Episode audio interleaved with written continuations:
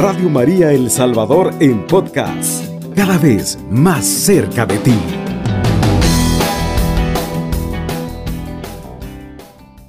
Buena nueva, hermano, hermana, según San Mateo capítulo 18 versículos del 21 al 22. Entonces, se acercó con esta pregunta Pedro, Señor, ¿cuántas veces tengo que perdonar las ofensas de mi hermano? ¿Hasta siete veces? Jesús le contestó, no te digo siete, sino setenta veces siete. Palabra del Señor, gloria y honor a ti, Señor Jesús. Bueno, platicábamos en una ocasión con uno de los hermanos muy amados del servicio de la iglesia y me decía, hermano, ¿qué es más fácil? ¿Pedir perdón o decir perdón? Me llamó la atención eso, fíjese, porque es una palabra fácil de decir, pero es una palabra y es una acción difícil de vivir, por dos razones importantes. San Agustín nos está diciendo que el orgullo y la soberbia hizo que se estrellaran desde el cielo los ángeles que venían con el enemigo, por el orgullo y la soberbia. Pero la humildad y la obediencia nos devolvieron todo lo que habíamos perdido en el Antiguo Testamento. Quiere decir, hermano, hermana, que el orgullo y la, y la soberbia hacen su voluntad, pero la humildad entonces hace la voluntad de Dios. Podemos ver entonces aquí el mensaje de nuestro Señor, que más que de darnos cuenta un número específico, sino es la acción de sanación que puede llevarnos a tener una vida llena de paz, llena de gracia, llena de alegría, o en su defecto, podemos tener también una vida llena de oscuridad, de tristeza, de amargura, de resentimiento, de rencor. Pero, hermano, el Señor nos está diciendo, hoy en esta hora, para ti que escuchas Radio María, ¿cuántas veces al día tú perdonas? Porque este Pedro, vemos que siempre sale adelante, ¿verdad? Pero entonces la pregunta sería, ¿qué tanta iniciativa tomo yo para también buscar el perdón? Primero hacia mí y luego hacia mis hermanos. Como hemos escuchado también en otro texto evangélico que nos dice, amarás a Dios con todo tu corazón, con toda tu mente con todas tus fuerzas, pero también viene la clave del éxito de, de ese amor a Dios total. Y a tu prójimo como a ti mismo. Y aquí también se refiere a esto, santos. Perdonar siete veces o 70 veces 7 exige una explicación. Fíjese bien, perdonar de todo corazón al que ha hecho mal es un acto interior muy importante de despojarme. Siempre que lo haga de corazón, esto me va a liberar del espíritu de venganza. Y luego también nos dirá el Señor, nuestro Señor, oren por los que los persiguen. No va a ser fácil pedir perdón. Hay personas que dicen, pero, yo, ¿por qué, ¿por qué voy a pedir perdón si yo no le he hecho nada? ¿Por qué voy a pedir perdón si mi conciencia está tranquila? Si es así, ¿por qué entonces antes de ir al templo no vas a tu hermano y dejas tu vida en, paz y en reconciliación antes de llevarle tu ofrenda al Señor al altar? No, las palabras, hermanos, son fáciles.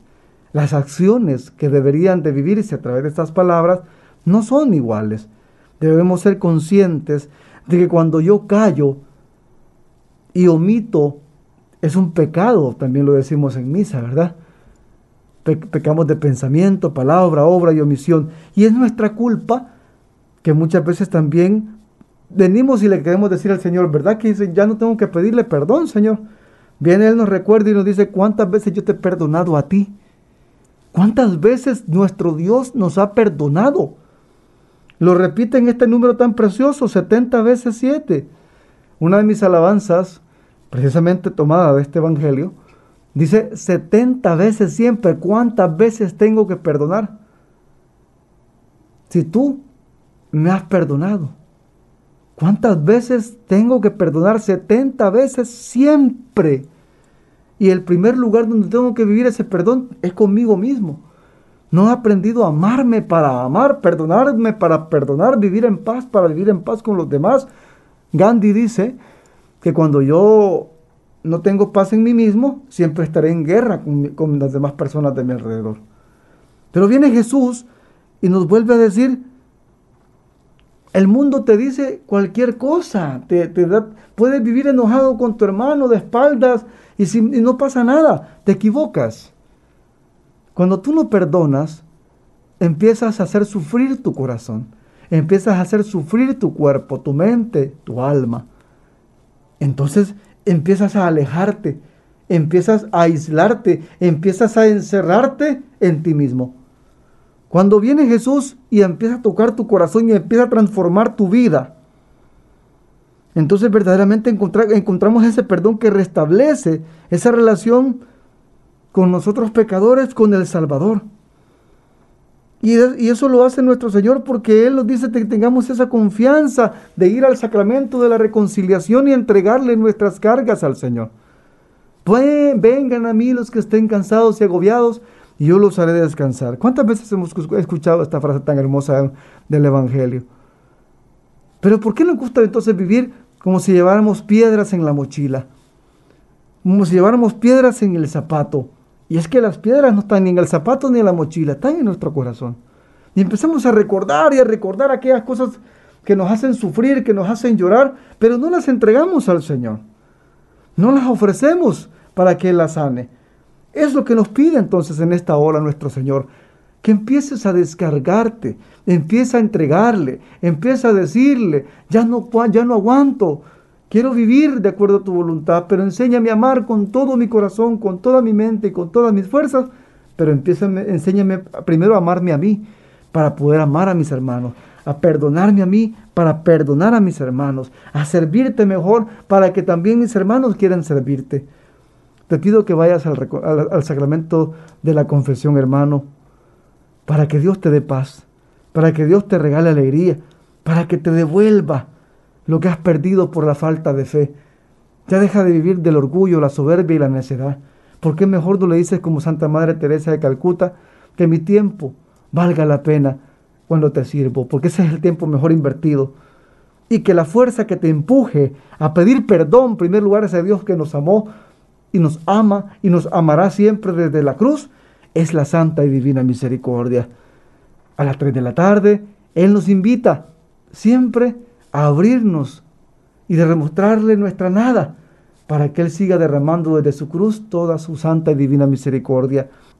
Por eso se le habló a Sor Faustina de Kowalska de esta realidad, para que aprendamos a, decirle al Señor, perdóname, no soy digno que entres a mi casa, pero espero que esta palabra sea suficiente para que Dios te sane, para que Dios te libere, para que Dios derrame esas lágrimas en ti te sane y te permita convertirte para que te vuelvas un discípulo, una discípula amada.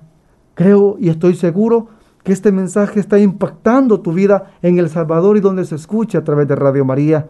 No te cierres. Mejor dile al Señor como ese ministerio tan lindo de mi hermano, Éfeta, ábreme el corazón, abre mi vida, abre mi familia para que entres tú cada día y nos digas realmente, he aprendido a perdonar como tú me lo has enseñado y se lo ordenaste a Pedro, 70 veces siempre, porque el orgullo me condena y la obediencia me salva. Estamos entonces en sintonía, sabemos que Dios quiere que en vez de que nos pase lo de Sodoma y Gomorra, podamos aprender también a vivir más en, una paz sincera, en una paz verdadera, no en una diconía, dirá San Agustín, diconía que significa guerra entre hacer lo bueno, entre hacer lo malo, entre hacer lo que yo quiero busquemos siempre hacer lo que a Dios más le agrada, hacer su santa y poderosa voluntad. Eso nos lleva a la santidad, eso nos lleva a la salvación, eso nos lleva a, hablar, a, vivir mejor nuestro matrimonio, nuestro, nuestra vida sacerdotal, nuestra vida religiosa, en nuestro trabajo. A veces perdonar es, como dicen por ahí, una inyección letal, pero hay que saberla aplicar para que Dios libere, restaure y reanime a aquel que ahora ha aprendido a perdonar como Jesús. No nos conformemos con decirle cuántas veces tengo que perdonar. Mejor amémonos de corazón, no de labios ni de oídos, para cuando Él nos encuentre y cuando nos vea, nos vea bien unidos. Fratelli tutti, creo que dice el Papa Francisco. Si de verdad nos amamos como hermanos, vamos a construirnos unos a otros, porque de otra forma nos vamos a destruir, nos vamos a desintegrar, nos vamos a dividir y el enemigo va a avanzar. Y quizás hasta muchas veces va a querer preferir hoy ir a otra experiencia espiritual. Pero hermano, quédate en la casa de Dios. Quédate con María Santísima. Quédate en la oración. Quédate en la lectio divina. Quédate. No te alejes de Jerusalén. Abre mejor tu corazón y entrégale tus cargas al Señor y dile, Señor, ya no puedo solo. Ayúdame a poner todas mis cargas en tus manos, para que así pueda vivir mejor y aunque la dificultad no me haga avanzar, me permita realmente entender que sin tu amor no soy nada, pero con tu amor puedo alcanzarlo todo. Por eso, hermano, permite que la palabra de Dios siempre llegue a ti, que Radio María siempre tiene un mensaje especial para tu corazón y no permitas que nadie te aparte de la gracia de María, del Espíritu Santo y del amor de la Santa Iglesia Católica. Nos oímos pronto y que en esta hora hayas despertado y el día del Señor, enséñame a amar y a perdonar setenta veces siempre. Oh alto y glorioso Dios, ilumina las tinieblas de mi corazón. Y dame fe recta, esperanza cierta, caridad perfecta. Sentido y conocimiento, Señor, para que cumpla tu santo y veraz mandamiento. Amén, aleluya, amén. Un gran abrazo fraterno a su hermano Emilio Mejía, desde su parroquia Jesús de las Misericordias y desde Radio María 107.3 del FM. Alabado sea Jesucristo, con María siempre sea bendito y alabado. Radio María El Salvador, 107.3 FM, 24 horas.